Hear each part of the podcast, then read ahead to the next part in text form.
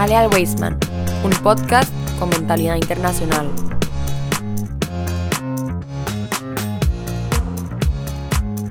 Reciban un cordial saludo, comunidad Weisman. Es para nosotros un gusto que nos está acompañando nuevamente y esté sintonizando el programa en las diferentes plataformas digitales como Spotify, Apple Podcast, TuneIn Radio y demás aplicaciones de podcast. Este programa de Toral Día, de Jale al Weisman, un podcast con mentalidad. Hoy en un programa más de Toral Día en el que vamos a discutir sobre los diferentes elementos que vamos encontrando en la parasha. Como ustedes sabrán, datos curiosos, relevantes o interesantes con distintas visiones e interpretaciones que como siempre nuestro no invitado sino director básicamente del programa Toral Día, nuestro querido More Rashi Zamora. Rashi, ¿cómo estás? Todo bien, profe, feliz de estar acá. Ya estamos en el mes de Nissan también, un mes muy especial. Mes de Nissan. ¿Qué año, fecha, cómo estamos hoy, More? Estamos el 2 de Nissan. 2 de Nissan del 5783. Correcto. Ya estamos en vísperas, ¿verdad? Acercándonos a Pesach. Correcto.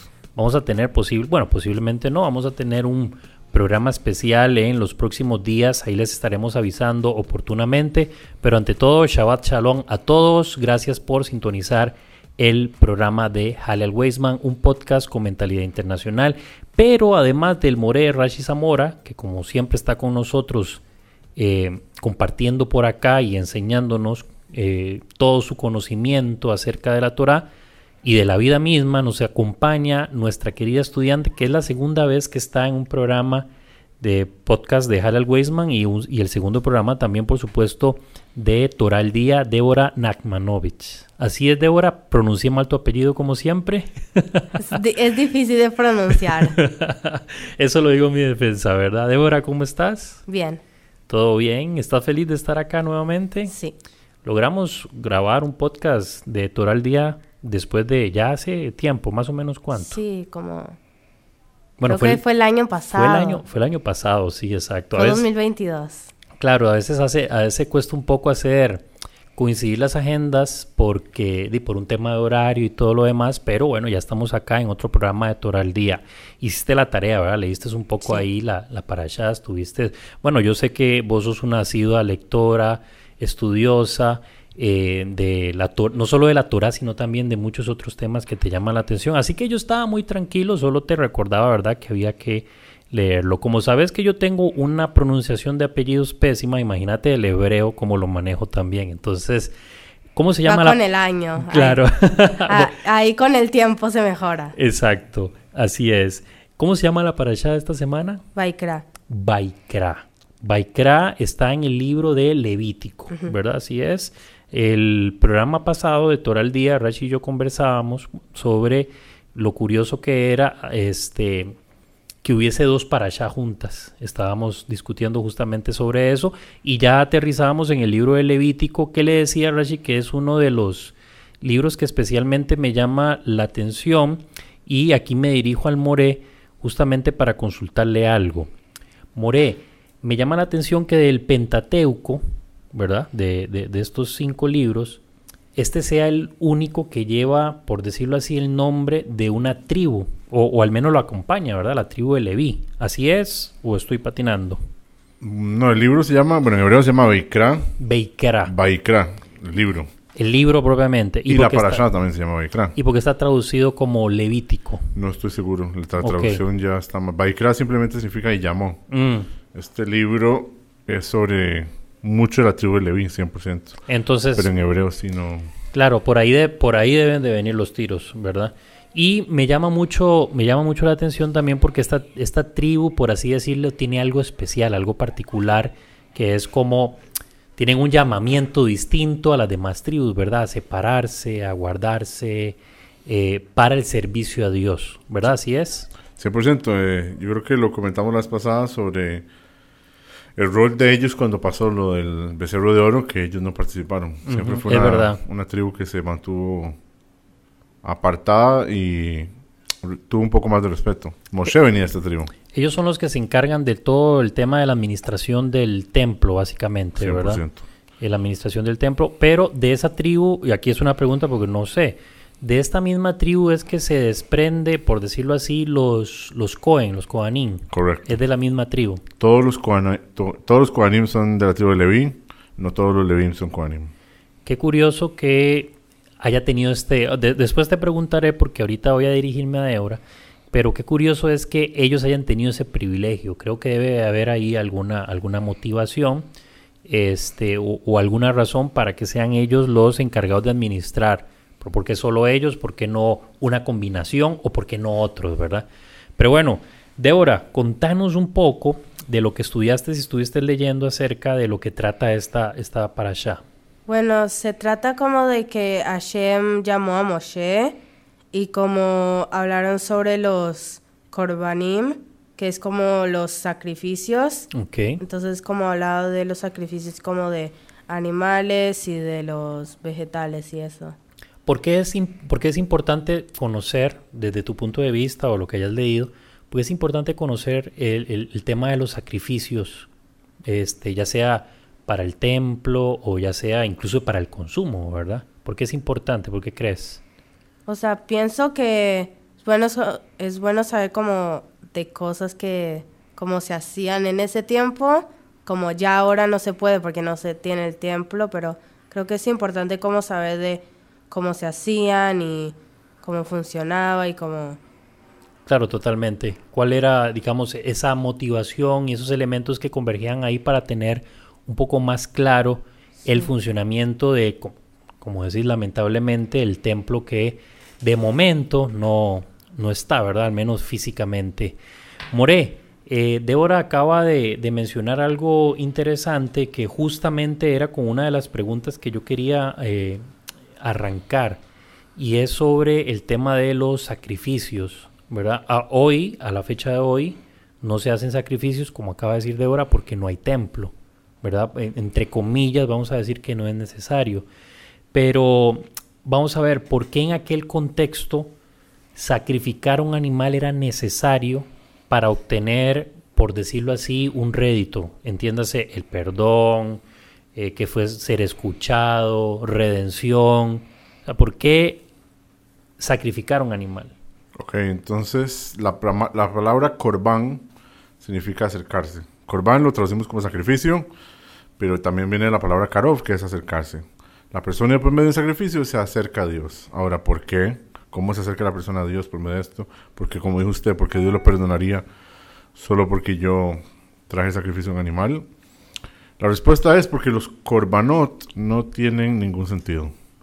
Son acciones que usted los está haciendo meramente por amor a Dios, por fe, por temor a Dios. Entonces muestra mucho a la persona. Es lo, es- es lo que hablábamos la vez pasada, disculpa que te interrumpa, acerca de aquellas, em, aquellas, aquellos elementos o aquellas directrices, órdenes, mandamientos que no se entendían, pero que había que cumplir. Pero incluso hay algunas que en aquel momento eran, que no, no se podían comprender, pero que hoy tienen alguna explicación. Sí, el- en el sentido de los korbanot, en eso no, no encontramos todavía como qué puede ser que Dios... Es que porque no tiene sentido. Claro. No tiene ningún sentido. Especialmente como se hacía y llevaba mucha preparación y todo. No simplemente era traer el animal, comprarlo y que me lo alisten. Sino la persona tenía que desde el momento que lo compra tener intención, es- este va a ser mi animal para sacrificio. Al punto que, por ejemplo, si la persona se le perdía ese animal y después lo encontraba, ese animal ya no lo podía usar para nada más. Porque tenía ya el estatus de santo solo por el haber yo pensado en este animal. Entonces era todo un proceso, toda una preparación desde el principio.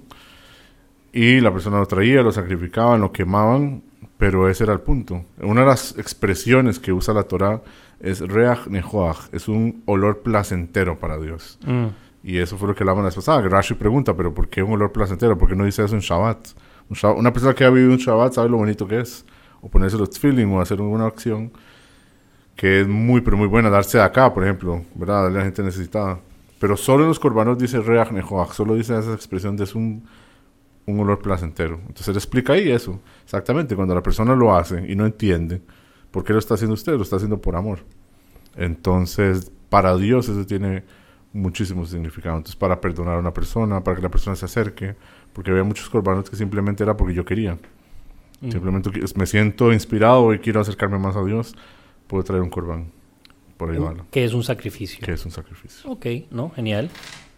Siguiendo entonces en, en esta misma línea, le quiero preguntar a Débora, que Rachi precisamente lo mencionaba, acerca de los diferentes, que habían como diferentes tipos de sacrificios. ¿A qué se refiere eso, Débora? ¿Sabes eh, qué es el tema que está tocando? ¿Que si eran animales distintos o si había... Si conoces un poco de eso, porfa, contanos. Como, creo que a diferentes se refería como a diferentes como, em, como comidas, se podría decir, como alimentos, como animales, que es como lo más conocido, como corderos y cosas así.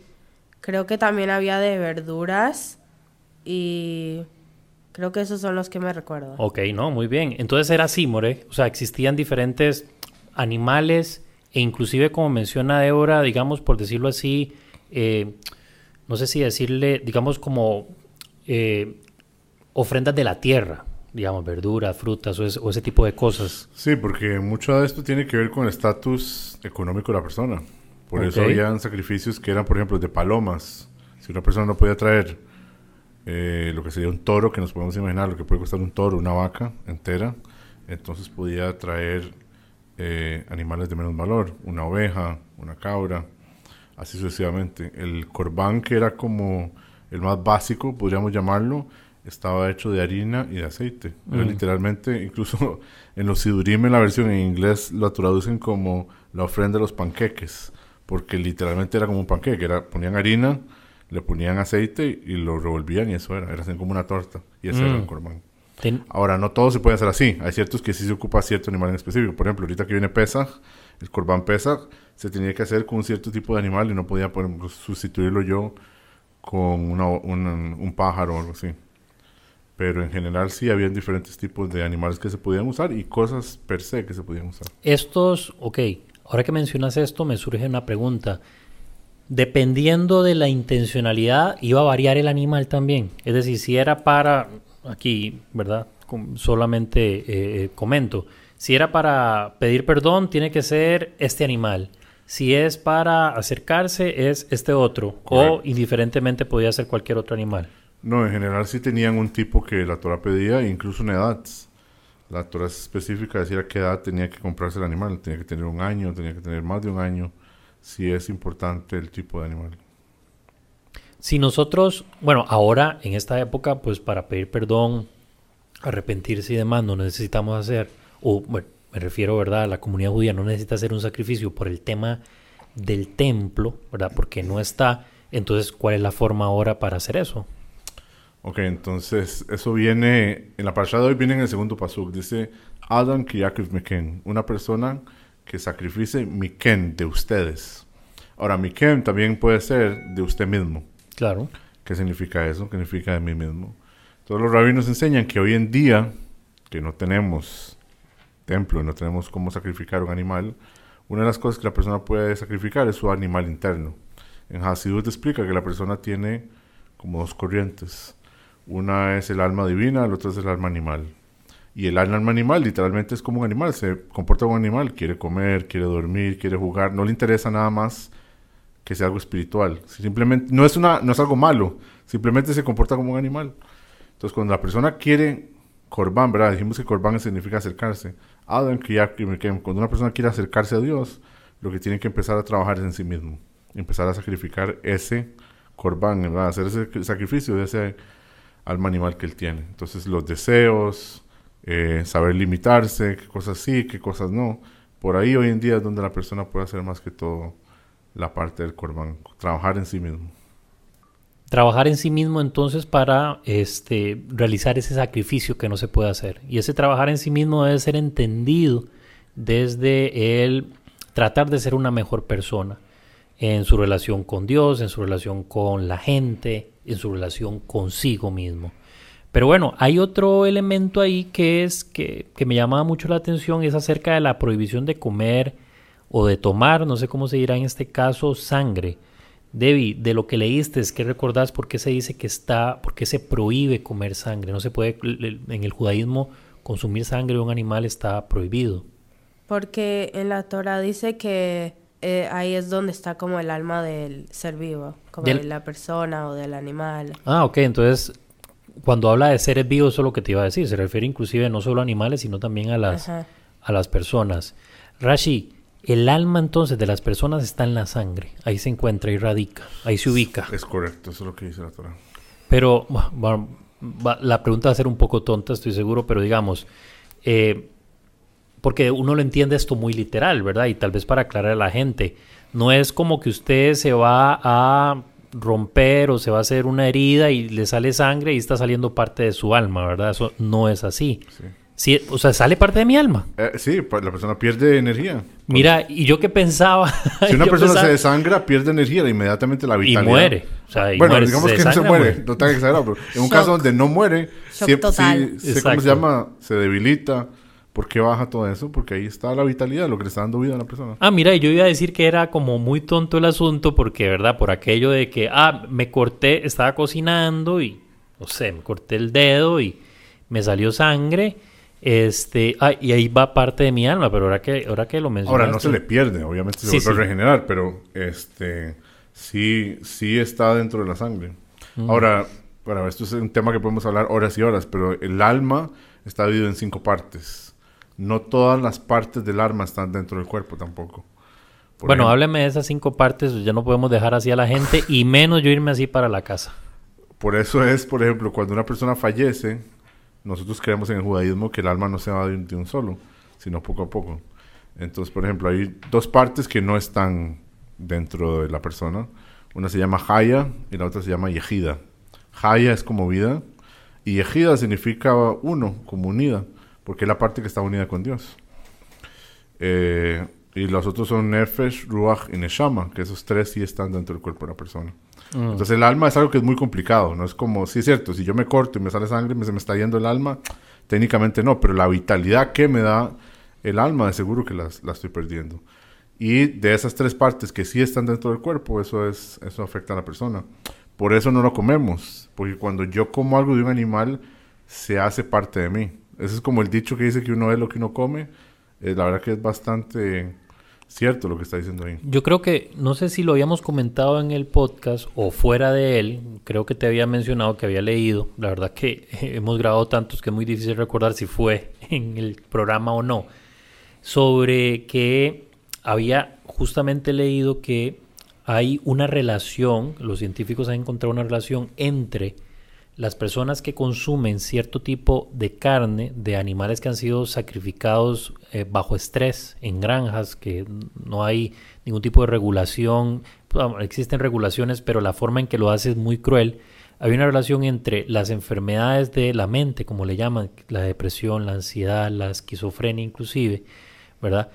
Este, a personas que han tenido un alto consumo de eh, carnes y alimentos que vienen de esas granjas, ¿verdad? Entonces, si yo me como un trozo de esa carne, y esto me va a llevar a la otra pregunta, incluso mal sacrificada, digamos, que viene con sangre, estoy consumiendo eso también del animal, el estrés, la tristeza, la depresión, la angustia. No estamos aquí diciendo que eh, e- esa es consecuencia directa, estamos hablando de un estudio que encuentra relaciones, ahí ya hay un indicio, y ya a partir de ahí se realizarán más estudios, pero llama la atención cómo al final siempre encontramos esa armonía entre lo que vivimos en el día a día y lo que fue escrito hace miles de años, ¿verdad?